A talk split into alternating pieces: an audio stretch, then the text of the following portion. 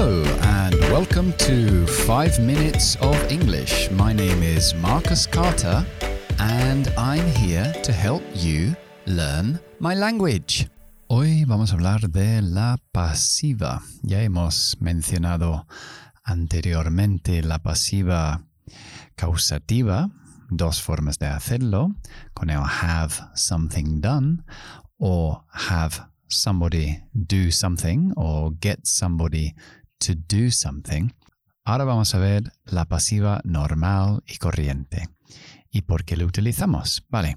Primero, la pasiva se llama la voz pasiva. En realidad, podemos hacer la frase activa. Activa quiere decir que el sujeto hace el verbo. Entonces yo puedo decir I eat potatoes. Yo soy el sujeto. Eat es el verbo. Potatoes es el objeto. En esa frase, yo, yo hago el verbo. Entonces decimos que está en la voz activa. Ahora, si el objeto del verbo es más importante para mí, más relevante, o incluso no sé quién es el sujeto, yo utilizaré la voz pasiva. Y es pasiva porque el sujeto de la frase pasiva no hace el verbo, sigue siendo el objeto del verbo, sin embargo, está en la posición del sujeto. Entonces, la frase I eat potatoes, yo para formar la pasiva, cojo el objeto del verbo, potatoes, lo pongo como sujeto. Y para formar la voz pasiva del verbo, tengo que incluir el verbo to be, el verbo ser o estar, más el participio del verbo. ¿En qué tiempo pongo el verbo to be?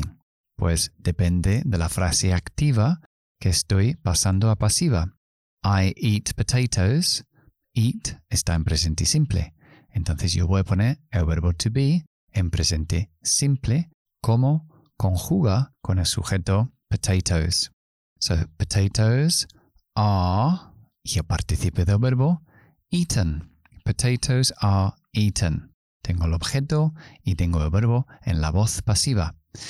Y si yo quiero incluir el antiguo sujeto, que en términos gramaticales se le llama the agent, el agente, uh, lo pondría después de la preposición by. So, potatoes are eaten by me. Entonces, esta construcción Ah, lo utilizo cuando quiero enfocar más la atención al objeto del verbo. O, por ejemplo, no sé quién es eh, el sujeto. Por ejemplo, vamos a decir, me han robado la bicicleta. ¿Quién? No sé, pues alguien podría decir, somebody has stolen my bicycle, pero somebody ¿para qué le voy a poner como sujeto como lo más importante cuando lo más importante es my bicycle? Entonces hago la voz pasiva y decir my bicycle. Ahora, me han robado. Somebody has stolen. Está en presente perfecto. Entonces yo tengo que hacer el presente perfecto del verbo to be. Y eso sería have or has más un participio del verbo to be. So, my bicycle has been y ahora pongo el participio del verbo principal, stolen. Y ya no voy a decir al final de la frase by somebody, porque es evidente o incluso irrelevante. My bicycle has been stolen. What a pity. Qué pena. Ok, uno de los tiempos um, que yo veo en el aula más complicado con mis alumnos es sencilla en activa, la voz activa, pero compleja en la voz pasiva. Y es el presente continuo. So, I am eating potatoes. Estoy comiendo patatas, presente continuo. En la voz pasiva tengo que poner potatoes como sujeto y ya tengo que poner el verbo to be en presente continuo. Y eso lo formo, el presente continuo, siempre con el verbo to be más un verbo con ing. Pues ese verbo que lleva ing es el verbo to be otra vez.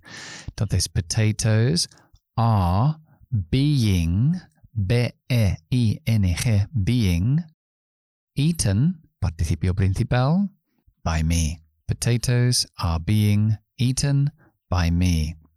Ok, so es la hora del idiom del día. Este me gusta mucho. En español decimos dar por hecho. Y en inglés decimos take for granted. To take something for granted. For example, in my country, we take internet connection for granted. Damos por hecho la conexión por internet. Okay, eso es todo por hoy. I hope you enjoyed the lesson. I'll see you soon. Bye bye.